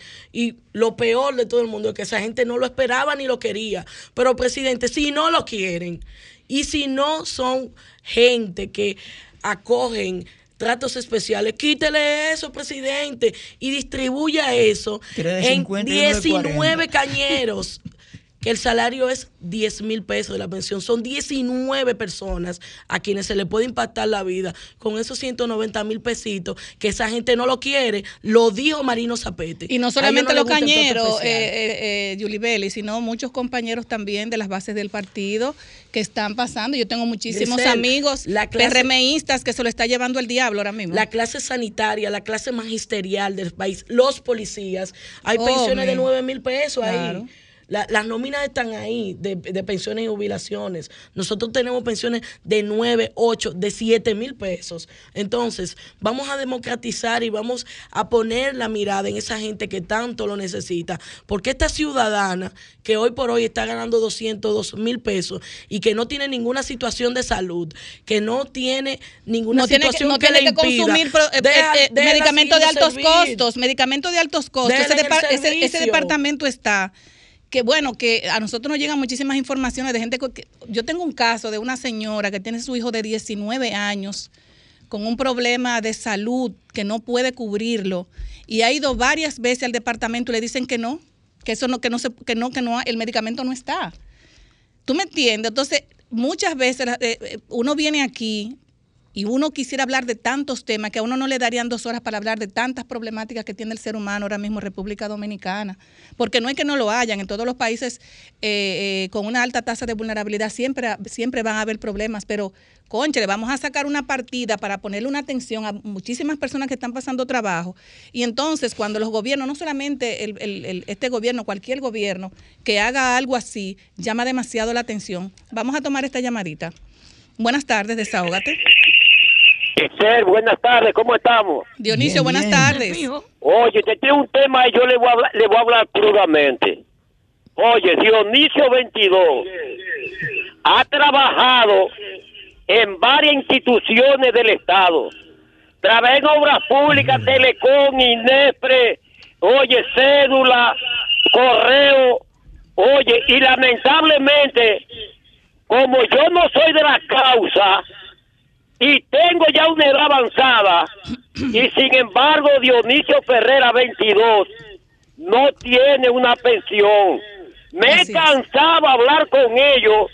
Y sin embargo a mí como yo no sé de la causa de ellos, lamentablemente a mí me han ignorado porque la verdad hay que decir y sin embargo a esa hija de papi y de mami le han puesto una pensión de 190 mil pesos. Así es, y sin, Oye, oye, oye, Giselle, cualquiera que me está oyendo de Duvergé, le estoy hablando con pura realidad. Es más, yo soy un hombre que me he dedicado toda una vida a hacerle bien a todo. He sido, oye, he sido tributario, un 8 un 10% en Duvergé hoy goza de una simpatía yo haciéndole diligencia. Así es. Y sin embargo, Dionisio Ferrera 22 no tiene una pensión para, para, para irme con mi vejez. Es lamentable lo que yo estoy diciendo. Por otra parte, Giselle, el próximo jueves 30, 30, óigase bien, se va a realizar en Duvergé por primera vez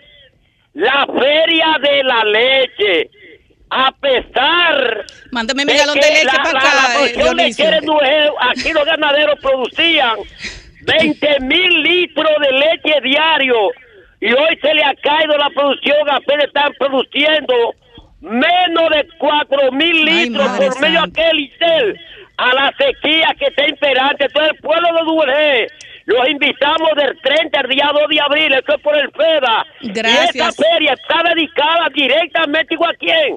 Al primer mandatario de nación, a Luis Abinadel. Este es mi trabajo comunitario que yo le hago aquí a nombre de la, de la comunidad del pueblo. Gracias, y sin embargo, Dionisio 22 no tiene una pensión para morirme pobremente en mi casa. Buenas tardes y que Dios lo bendiga. Gracias, Dionisio. Buenas tardes, desahógate. Buenas tardes. Buenas tardes. Eh, 809-540-1065. Buenas tardes, desahógate. Buenas tardes, equipo. Wendy, en Sánchez Quiqueya. Un abrazo, Wendy, adelante. Sí, para darle la gracia al, al desahogo de los sábados. Por eso es que no me pierdo ese programa. porque llamé, llamé los otros días que estaban incómodos estaban por acá los moradores del ensanche Quiqueya, respaldo 18, como la boca del lobo, mucho atraco, estaban incómodos, estaban con la mano en la cabeza y gracias a ustedes eh, se pudo hacer realidad de que estamos todos felices, contentos y ahora estamos como el faro a Colón. Gracias, muchas gracias, equipo. Ah, pues, Un abrazo. Buenas tardes, desahógate. Buenas tardes. Ramón Maldonado, reportando sintonía San Cristóbal. Adelante, Este Ramón. Este programa grandioso para, personas que no tenemos un micrófono, un medio por el cual expresarnos. Mi situación es la siguiente: tengo una hernia discal, mi madre está enferma, estoy desempleado. Ya sea un plan social, Lidia Soriano, la diápora, necesito ayuda. Gracias. Amén, gracias. Buenas tardes, desahógate. Buenas tardes. Buenas tardes. Pues ahora mismo, con el joven que pero no lo baje porque no se lo. Con el joven que, el don que habló ahorita de por pensión, ¿verdad? Sí. Bien. Eh, ¿cuánto el gobierno, el gobierno que pasó duró creo que 20 años casi, ¿verdad que sí? Sí, sí. ¿Por qué, no- por qué no hizo su, su, su, su pensión en el gobierno que pasó que duró 20 años? Bueno, que la someta ahora, nadie sabe si se la dan, como han dado tantas pensiones solidarias de 190 y 150, tal vez se la dan ahora. Buenas tardes, desahógate. Buenas tardes, amor de mis amores, corazón mío. Te habla aquí con Sabana Grande de Boyá. Kiko, ¿cómo estás? ¿Cómo estás, Sabana Grande? Por la gloria de Dios, estamos vivos porque Dios lo permite así. Amén, adelante. Pero fíjense ustedes, cuántas malabares le pasan la gente fuera del poder y los que llegan al poder como se ponen a hacer las cosas.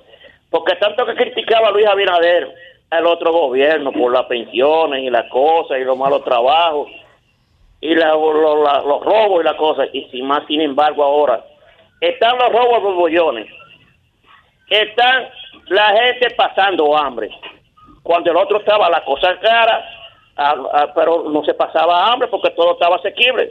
Pero ¿qué pasa? Que ahora ellos se han vuelto bulla nada más. A mí me tienen ganando 12 mil pesos, o bien sea 13 mil 200 pesos. De los 13 mil 200 pesos me cobran mil pesos de seguro. Yo voy a un hospital. Cuando voy al hospital, oh Padre Celestial, tengo que pagar mil pesos y cuando me hacen una receta que voy a donde tienen que darme la receta, no me dan la receta porque no vale seguro. Entonces yo diría, pero ¿y por qué tanto que hablaron y hoy nosotros pasando la mil una noche? ¿Quién ganando 13 mil pesos va a sostenerse?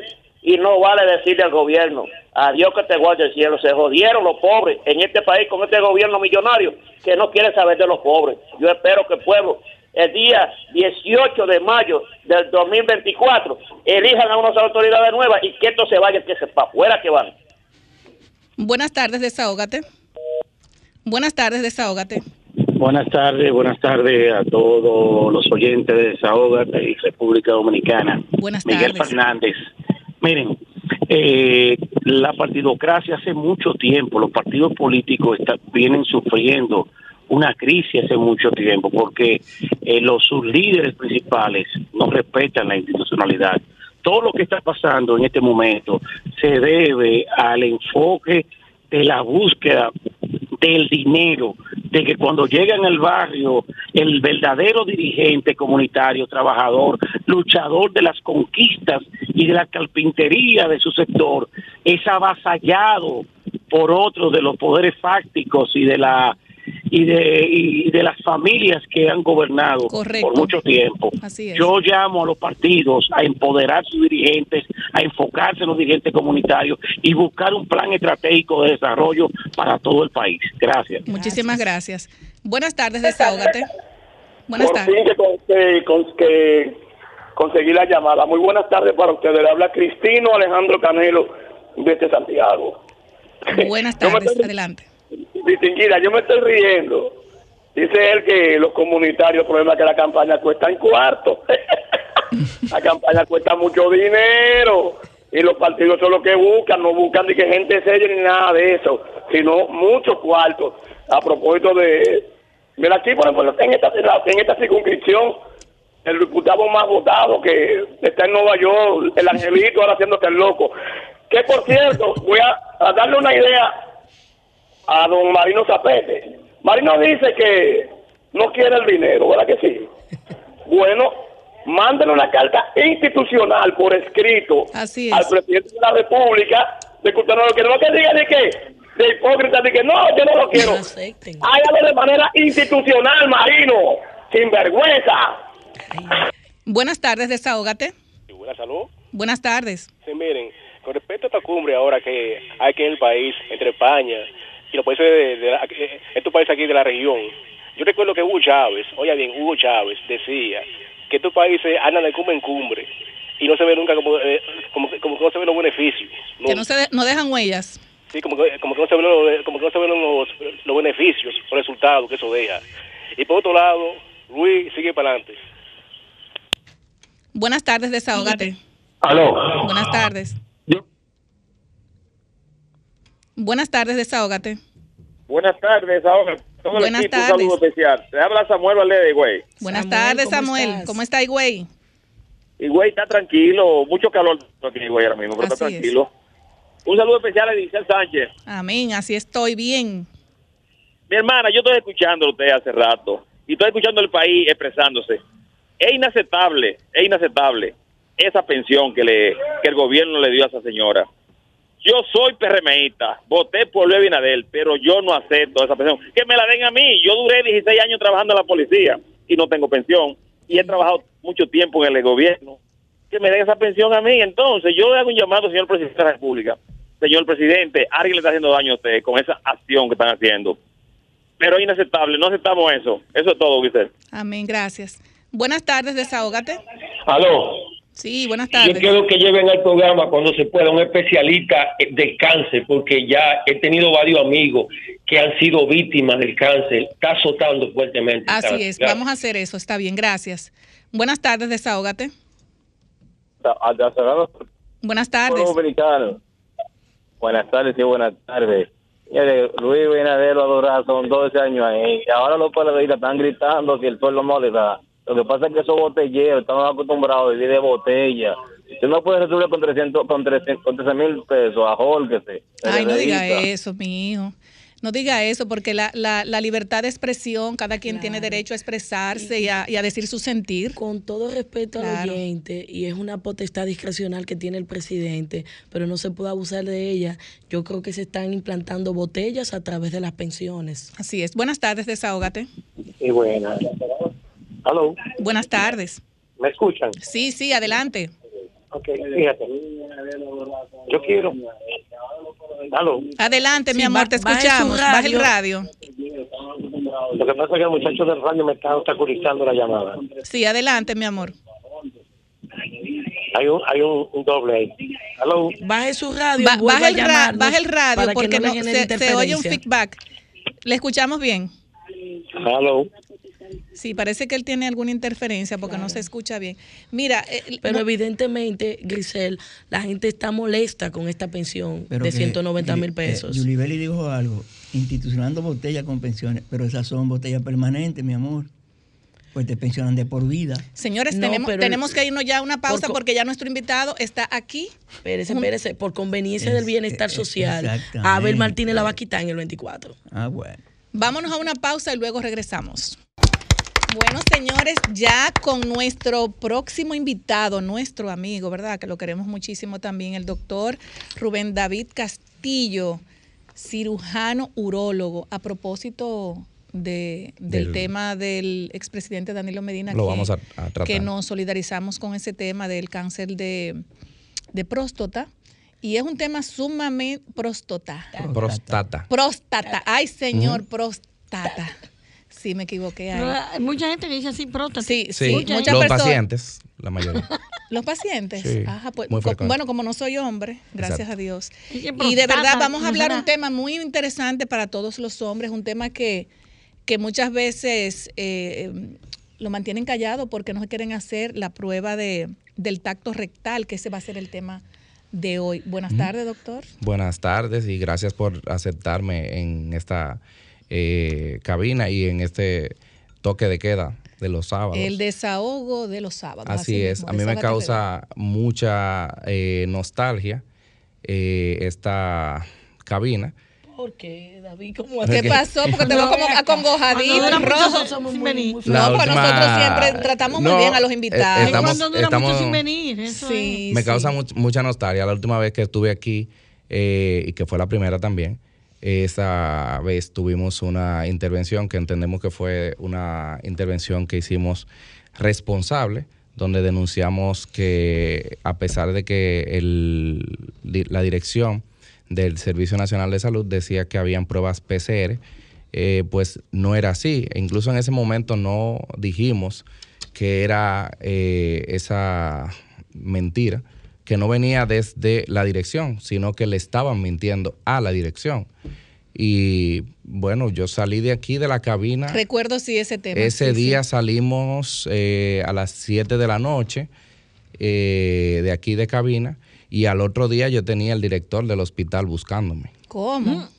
por órdenes expresas de la subdirectora nacional del Servicio Nacional de Salud que le molestó ¿Quién es esa, David? la doctora Yocasta Lara. Ella eh, se empecinó. Recuerdo que esa mañana ella la dedicó totalmente a mí. Parece que no había situaciones de interés nacional para atender. Y en ese momento intentó o solicitó de una manera expresa que buscaran la forma de que yo no continuara en la residencia. Afortunadamente, sacar a un residente de una especialidad, a un residente de término, no es tan fácil, porque eh, hay que tener eh, razones. Y un expediente Y disciplinario. Un expediente y una razón no es, una denuncia no es una razón nunca para, para sacar a, a un residente, además que... Sobre todo si es real. Sobre todo si es real. Además que nunca hubo una mención, ni siquiera, si lo buscan el video, del hospital. Nunca yo mencioné el hospital en ese momento. Y quiero aprovechar en este momento, en ese momento eh, que me causó mucha molestia, eh, pues yo obtuve el apoyo del doctor Enriquillo Matos y vaya para él la soli- solidaridad. Bueno, que lo, que la- lo- lo maltrataron. Por una- eso, eh, sí, por eso sí. lo menciono, para él Se la ha hecho solidaridad viral el doctor Enriquillo Matos, sí. el día de hoy por el atropello eh, que se encontraba. Quiero decir que el doctor Enriquillo Matos no es una persona de salir a manifestarse a las calles. Él se caracteriza por un trato pues Diálogo eh. Sí, tranquilo, dialogante. Entonces, eh, si él salió fue porque sintió la necesidad de salir eh, y lamentable que él, eh, en el momento en que haya eh, sentido la necesidad de salir, Así es. esa haya sido la, la respuesta de- del gobierno. Pero el tema que nos trae aquí, el día de hoy, eh, yo le decía a Vianelo que llegué como, como la Jara Burgos, a él no, no le gustó mucho, pero casualmente, eh, primero sucedió que se hizo viral una noticia donde hablaban de que ya no se iba probablemente a utilizar el, tacto rectal o que se iba a descontinuar el tacto rectal. Eh, posteriormente salió otra eh, noticia donde decían, sí, no se va a utilizar, pero probablemente si no se utiliza, el estudio que hay que hacer cuesta más de 30 mil pesos y no lo cubren ningún seguro.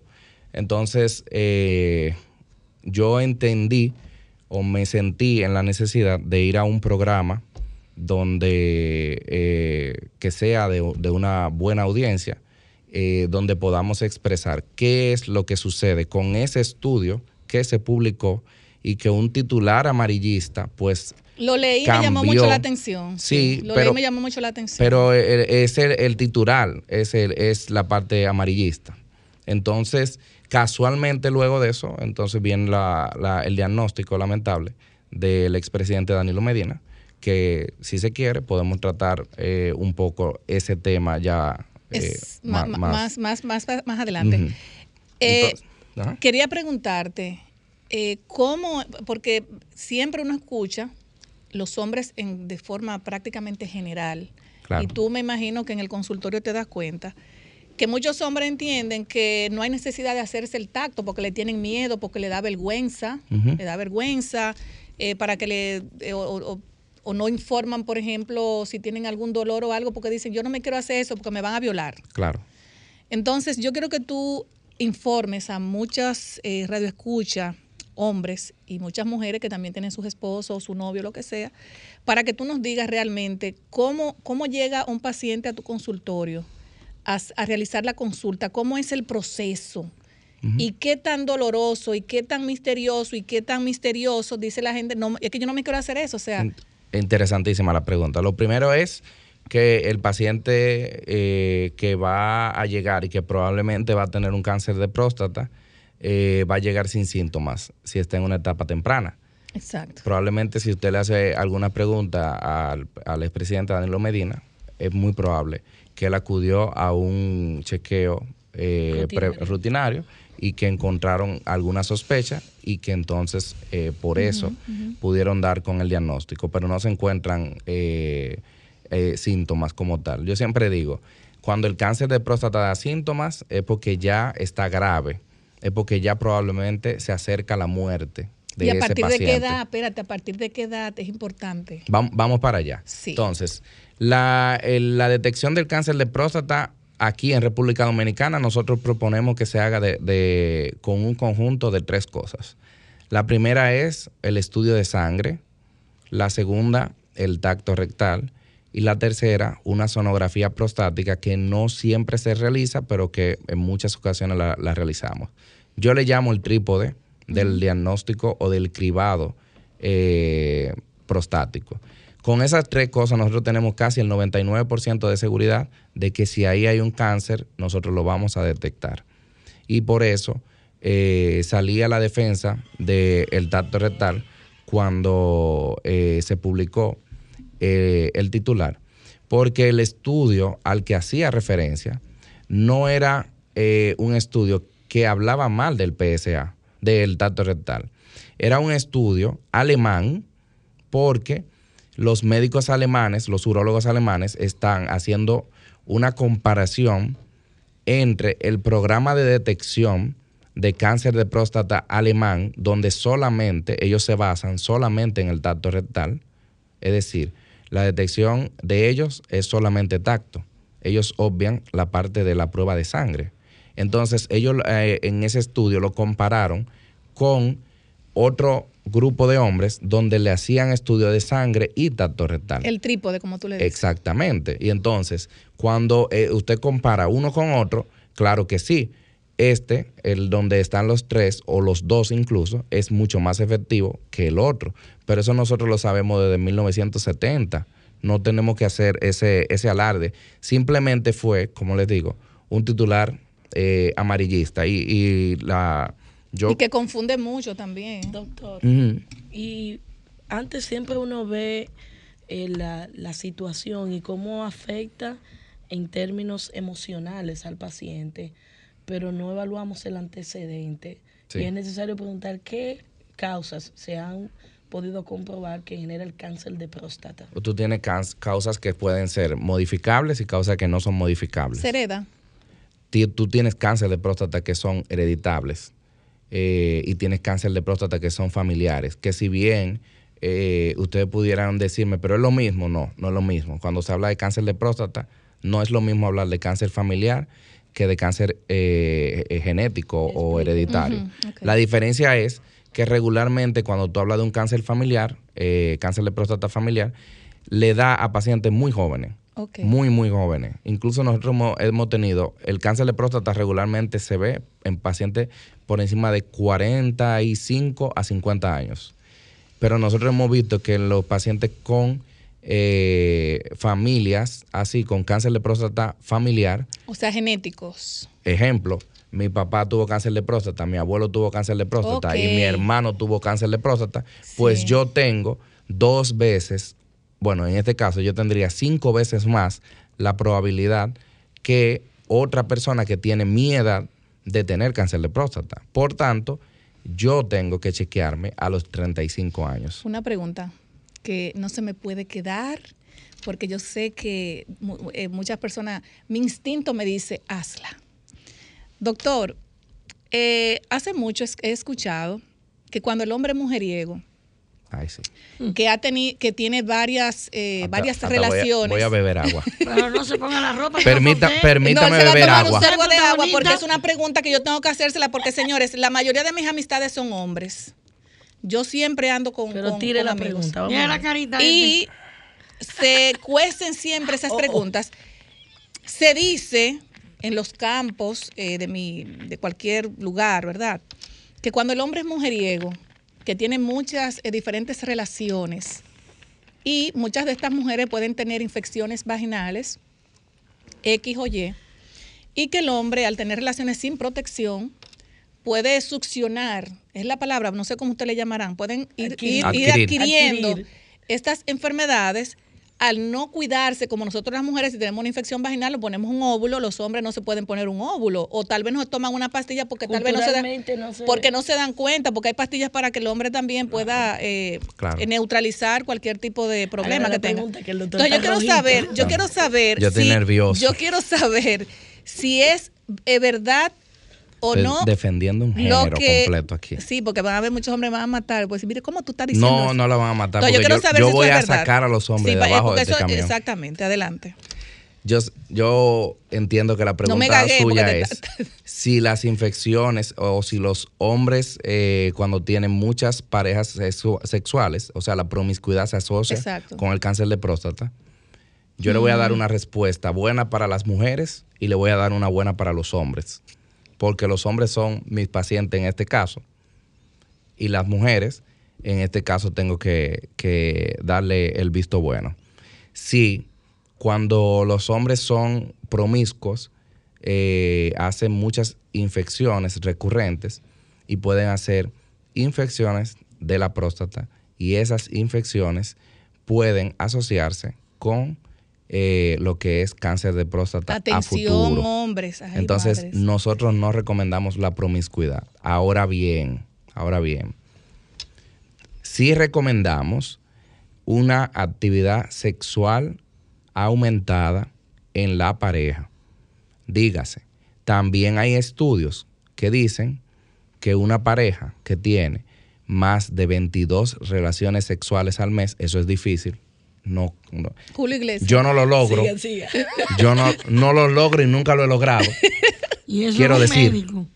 médico y joven. Y joven. y Pero, pero el, el hecho es, más de 22 relaciones sexuales al mes, Al mes. se ha relacionado con una disminución en la incidencia de cáncer de próstata. ya sé. Ay, Dios. Pero, pero, Tranquilo, tranquilo. una, Pero él dijo una, su pareja. una, eso sí, unas relaciones menos de 6, una cantidad menos de 6 al mes, entonces se relaciona con mayor cantidad de cáncer de próstata, porque también si el hombre no tiene eh, eh, ejercicio, vamos a decir, recuerden que lo que nosotros eyaculamos, el 50% Vitamina viene, de la, viene de la C. próstata, entonces, eh, si no tiene por lo menos seis relaciones sexuales al mes, entonces se asocia con cáncer de próstata. En resumen, tenga por lo menos Eso hay que aclarar. Espérese, doctor. Espérese, seis- espérese, espérese. No, espérese, Entre- doctor. No, no, no, no, no. 22. Espera, que eso hay que aclararlo. No, Espérate un momento. entre seis y Le iba- veinte le iba a resumir, le iba a no, ayudar. espérate, no, no, eh, porque tú dices, eh, no, eso hay que aclararlo, porque hay algo. Si un hombre, por ejemplo, tiene su pareja, su esposa, Claro, o su novia, puede ser, porque hay, hay personas que viven en, en- unión libre, en unión libre, como yo. ok, y tiene que tener relaciones seis veces. No. Entre 6 y 22. al No, no, pero Entre eh, tú seis te y quedas con 22. seis porque 22 ya... eh, Entre 6 No, porque el margen li- el margen seguro es Seis a 622. 22. No quiere decir que y tiene si que un ser hombre, ninguna de las anteriores. Sí, ¿eh? aumenta la posibilidad. Si un hombre no es, es ninguna de las anteriores, Es decir, Bueno, que- que no tiene relaciones. porque tal vez no lo quiere hacer con su pareja. Bueno, entonces se, aume- se aumenta, Aumenta la la incidencia de cáncer de próstata. Eso es importante Claro que que los sí. hombres le pongan atención a esto. Entonces, Cuiden su salud, entonces en ese caso se recomienda por lo menos la masturbación. Claro que sí. Ok. En ese No, caso. ¿Por qué esa enfermedad es de hombre? Diga. Porque la próstata. Porque la Sí, pero próstata quiero saber, solamente la tienen lo- los hombres. Tenemos una llamadita, doctor. Buenas tardes, desahógate. Buenas tardes, desahógate. Buenas tardes. Eh, una pregunta para el doctor. Adelante. Ok, ve- de 6 a 22 relaciones con su pareja. Le gustó. Y en el, y en el caso, doctor, de, la, ma- de las mastur- las masturbaciones, que prácticamente yo diría que sería lo mismo, es recomendable, o sea, porque esto no es nada. Quisiera que ustedes que usted lo explicara. Muy buenas tardes. El Gracias. número, el número que. el Otra llamadita, doctor, para que la Sí, complete perfecto. Buenas tardes. Aló. Buenas tardes. Doctor, si Danilo tiene cáncer, es presidente, entonces ¿cómo un pobre se puede, puede detectar cuando tiene cáncer, cuando lo seguro aquí la medicina es carísima en este país? ¿Quién puede ayudar al pobre? Bueno, esa pregunta, doctor, adelante. Se desahogó. Eh, cuando hablamos de 6 a 22, hablamos de 6 a 22 eyaculaciones. Yo no estoy hablando eh, específicamente de que tiene que sostener relaciones sexuales. Porque lo que se evalúa es que la próstata pueda liberar el contenido que tiene eh, almacenado. Entonces, las masturbaciones cuentan dentro de ese número que estamos diciendo. O sea que usted se puede masturbar de 6 a 22 veces eh, al mes. Usted puede o puede hacer tener seis y entonces hace seis con la Exactamente. esposa y entonces ya hay. Buenas tardes, desahógate. Buenas tardes, doctor. Una pregunta. ¿Es cierto que para el hombre, para la salud de la próstata, es saludable sentado? ¿Es saludable? Saludable. Orinar sentado. Orinar, Muy buena pregunta, muy doctor. buena. Adelante. Orinar sentado ayuda mucho a que el hombre pueda vaciar todo el contenido de la vejiga. Y en los hombres que son muy adultos, la Sí, próstata correcto. a veces crece hacia arriba y puede hacer que quede un poco de orina adentro. Buenas y eso tardes. puede ser beneficioso. Buenas claro. tardes, desahógate. Sí. Eh, Buenas doctor, tardes. sí, buenas tardes. Adelante. Le- Claro. Sí, le habla Samuel. Mi pregunta es la siguiente, doctor. Una persona que se masturbe, dicen ciertas personas, amigos míos, que es mejor tener cinco relaciones que masturbarse, que, que pierde mucha energía. Dígame, eh, por favor, que sí es cierto eso. Vamos a tomar esta llamadita para que conteste junta. Buenas tardes, desahógate. Buenas tardes. Buenas tardes. Aló. Sí, buenas. Doctor, ¿cómo el pobre previene el cáncer de próstata, de próstata y los síntomas? Hágame el favor. Adelante. Perfecto. Eh, la primera es que la- las masturbaciones y las relaciones sexuales con fines de prevención de cáncer de próstata, como dije, no tienen ninguna eh, diferencia. Lo segundo es cómo una persona pobre puede prevenir cáncer de próstata. Eso eh, lo podemos resumir en dieta, dieta y ejercicios. La cultura japonesa es la cultura donde menos cáncer de próstata hay en, en ese país y dice un, un adagio que si tú tomas un japonés, lo sacas de Japón y lo pones en Estados Unidos, a los 10 años, él tiene la misma probabilidad de tener cáncer de próstata que un americano. La cultura. Entonces, es la alimentación. ¿Cuál es esa alimentación? Bueno, el tomate. El tomate tiene una cobertura que es rica en licopeno. Eso ayuda a, la, a, la que, a, que, a lo que es prevenir el cáncer de próstata. Em, la, como dijimos, lo que es no tener la- una vida promiscua, eso también lo puede hacer cualquier persona, me parece que una persona eh, pobre. La, el no comer las comidas que son ahumadas, también eso ayuda. Recordemos que lo que son comidas ahumadas y las comidas que son ricas en grasas saturadas, entonces se asocian también con radicales libres de oxígeno que a futuro deterioran las células y eso puede degenerar en un cáncer. Y el, el virus del papiloma humano, eh, en sus diferentes ramas, eh, también ayuda para que en, en un Ta- contagio pueda también el hombre poder sufrir de cáncer de próstata. se- se relaciona con cáncer de pene. Sí. Eh, de hecho, es una causa relativamente frecuente de, de cáncer de pene, pero no, no así con cáncer de próstata.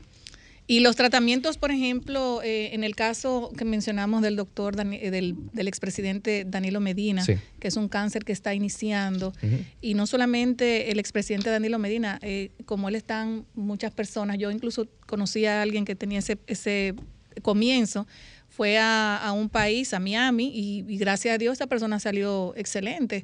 ¿Cómo es el tratamiento cuando inicia, eh, por ejemplo, Sí. eh, este cáncer, este comienzo de cáncer de próstata? Vamos a, a déjame buscar específicamente lo, eh, la palabra de, de él.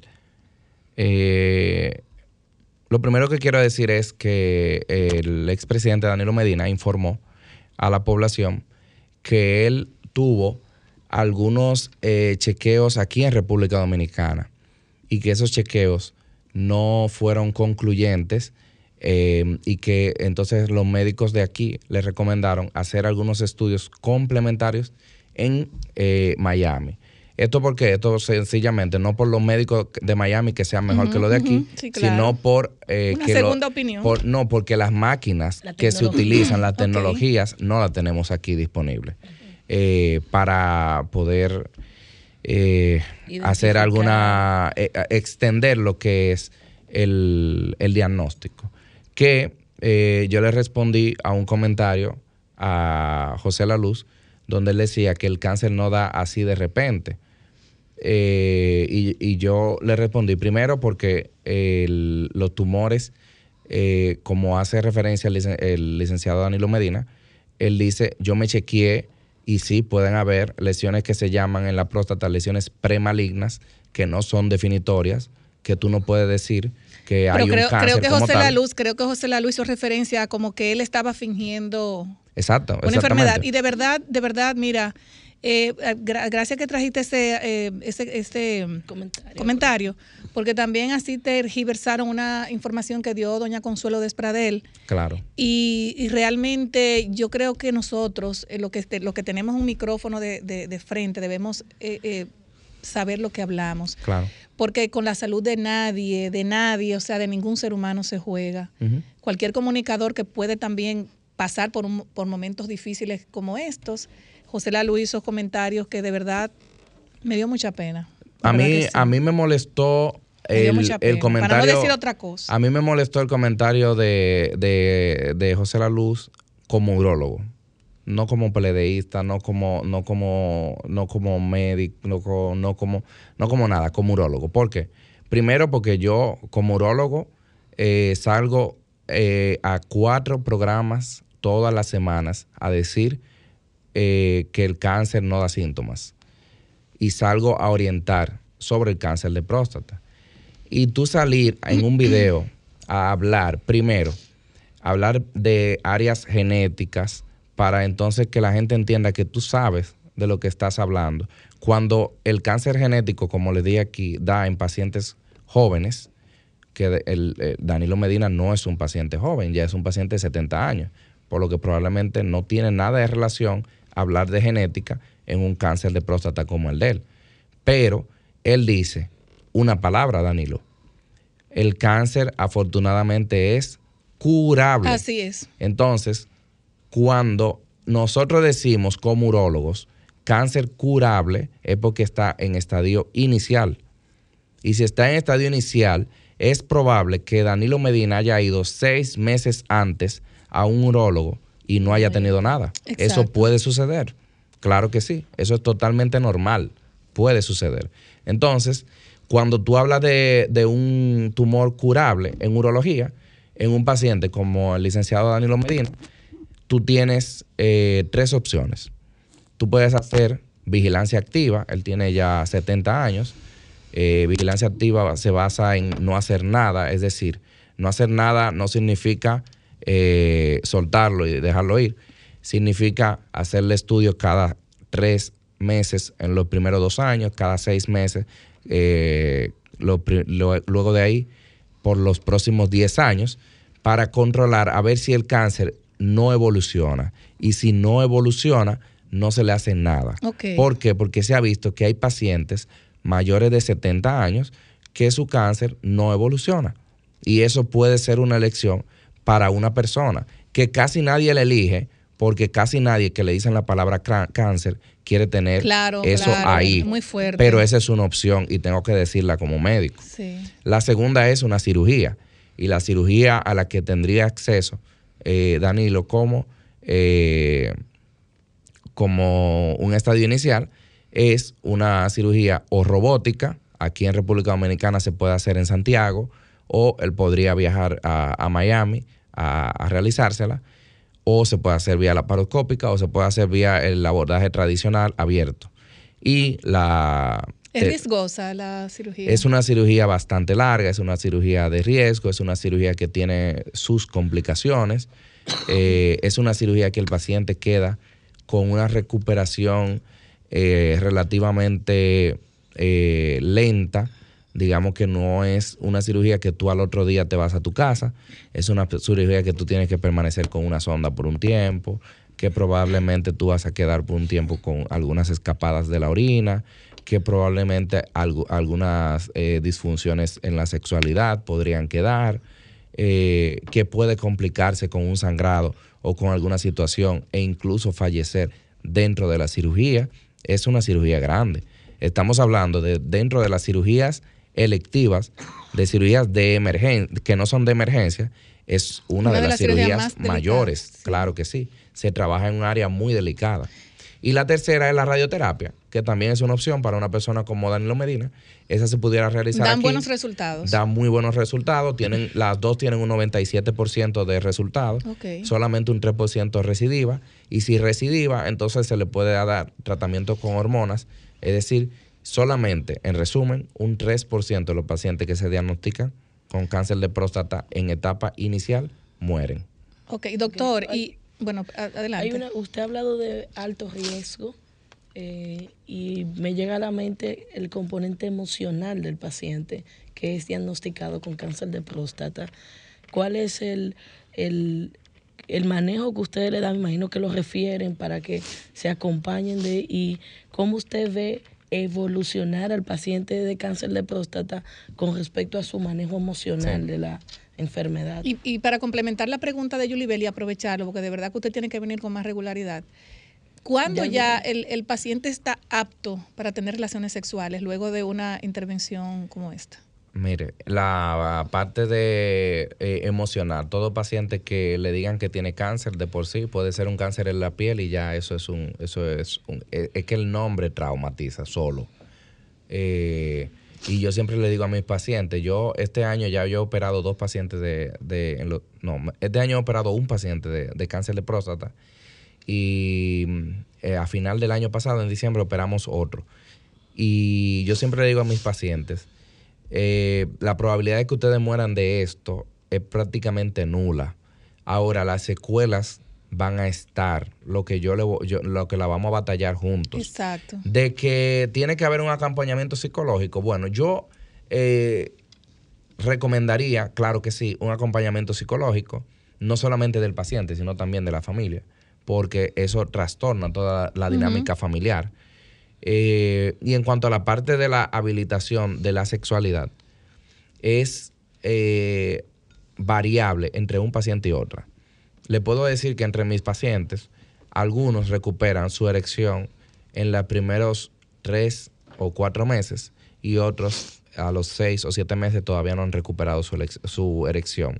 Regularmente, el primer año de, luego de una cirugía por una, un cáncer de próstata, y quiero hacer la salvedad, de una cirugía por cáncer, porque una cirugía por un crecimiento prostático que no es por cáncer, no tiene por qué tener esta complicación. Ahora, una cirugía por cáncer de próstata, eh, quedan el primer año regularmente quedan con algún trastorno de la sexualidad que va cada qué tiempo doctor te recomienda la visita al urólogo eso varía dependiendo si el paciente tiene antecedente familiar de cáncer de mama cáncer de ovario cáncer de colon en su familia entonces, eh, ahí sí yo recomiendo que sea chequeado a los 35 años.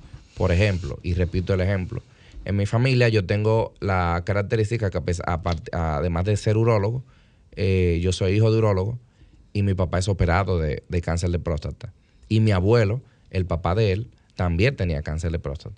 Por lo que yo tengo una probabilidad alta de tener o yo o mi hermano por lo que a mí se me recomienda a partir de los 35 años. Excelente. Eso es a mí. Y a los otros pacientes a partir de los 40. Luego de ahí, una vez al año. Posteriormente a eso, dependiendo de las características de cómo ese PSA evoluciona, es decir, la prueba de sangre, y del tacto, entonces podría ser cada seis meses. Bueno, señores, de verdad, doctor Castillo, muchas gracias por estar con nosotros. Eh, me gustaría que cuando usted tenga el tiempo, usted es un médico muy ocupado, eh, vengamos con otros temas también de interés, no solamente eh, para los hombres, sino también hay mucho, hay muchos temas de urología de la mujer. Para la parte que tiene que ver con, con, el, con los niños, que estuvimos hablando, que no solamente son las niñas que se, vacunan se vacunan contra el virus del papiloma, humano, sino que también tenemos a los niños, que tenemos la, la, o sea, he, visto los medios de comunicación que solamente es a las niñas. A los niños también se vacunan contra el virus del papiloma.